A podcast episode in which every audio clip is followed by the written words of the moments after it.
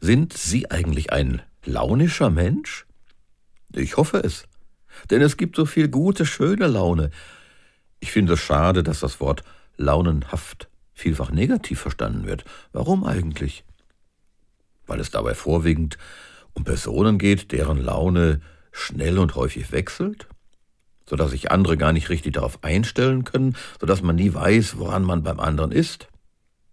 Ja, das macht das miteinander schon mal problematisch. Sie kennen solche Menschen wohl auch. Aber manchmal reicht der Blick in den Spiegel, um so eine Person zu sehen. Ist das so ähnlich wie bei wechselhaften Tieren? Oder geht es um die Menschen, die man zu DDR-Zeiten Wendehals nannte? Nein, das trifft beides nicht. Hören wir nochmal genau hin. Launen, Haft. Haft, Knast, Gefängnis. Wer da drin sitzt, der kommt aus eigener Kraft selten raus.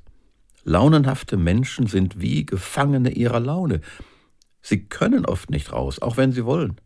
Ihre Stimmungen sind für sie nicht leicht zu steuern. Gefangene ihrer Laune. Das hat mit unserem Erbgut zu tun, mit Charakter, mit Hormonen, nicht nur bei Frauen, und mit Erziehung. Durch dies alles sind wir zu dem Menschen geworden, der wir sind. Wir haben uns aufgrund unserer eigenen Erfahrungen unseren Lebensstil angewöhnt. Man kann sich mit Launen unliebsame Menschen vom Halse halten. Man kann durch Launen Dampf ablassen. Man kann sich durch seine Laune in einer Gruppe zu Wort melden, auch wenn man eigentlich nichts zu sagen hat. Man kann durch Laune sogar versuchen, Zuwendung zu bekommen. Launen können für uns zu Werkzeugen im Alltag werden. Launenhaft. Wir sind dem aber nicht hilflos ausgeliefert. Ich erinnere mich, unsere jüngste Tochter trug als Teenager mal ein T-Shirt mit Aufschrift Ich bin nun mal so, ich kann nicht anders. Nee, nee, so schnell können wir uns nicht rausreden. Denn wir bleiben lebenslang lernfähig, wir sind entwicklungsfähig, auch wenn das mit zunehmendem Alter natürlich nicht leichter wird. Und wir sind verantwortlich. Ein Häftling kann um Revision, um vorzeitige Entlassung, um Begnadigung bitten. Wir können zu dem eigenen Bemühen unseren Schöpfer um Befreiung bitten.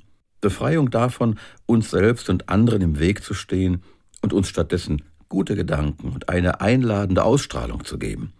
Erstmal nur für heute als Lernfeld, dann als Motivation für morgen. Seien Sie gespannt, wie Gott auf Ihr Gebet reagiert. Das war's mal wieder von mir. Bleiben Sie gesegnet und tiefsinnig.